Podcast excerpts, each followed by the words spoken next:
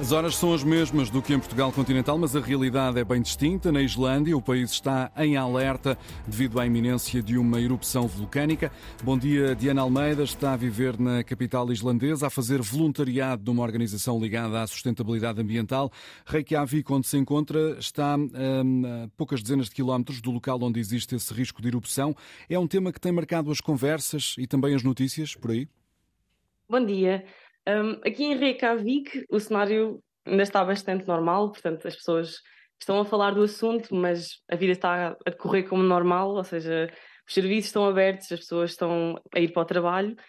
Um, na semana passada foram sentidos aqui alguns dos terremotos, principalmente o, o de sexta-feira, o mais forte, foi bastante sentido aqui, então algumas pessoas ficaram talvez mais preocupadas, mas neste momento o que sabemos é que a única área de risco é mesmo a cidade onde está o vulcão, Grindavik, que, que foi evacuada na sexta-feira e até o momento aqui na capital ou noutras cidades não, não fomos informados de outra precaução, ou seja, não fomos mandados sair até o momento, nem, nem sei se, se irá acontecer. Que conselhos Portanto, é que estamos... as autoridades da Islândia têm transmitido aí à população?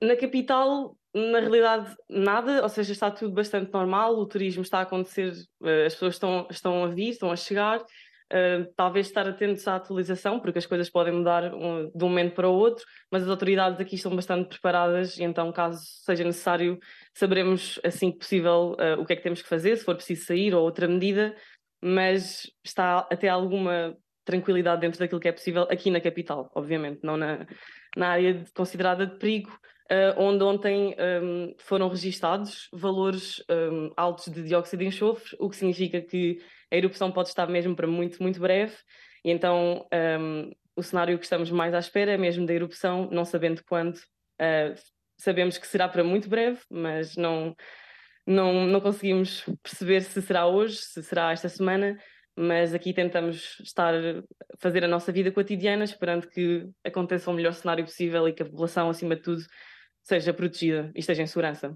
Os especialistas avisam de resto que há cada vez mais magma vulcânico no subsolo. Isso leva a que seja, como diz a Diana Almeida, cada vez mais provável uma erupção. Obrigado, Diana, com o retrato que nos trouxe aqui dessa iminente erupção vulcânica na Islândia, em Reykjavik. O fuso horário é o mesmo do que aqui em Portugal continental.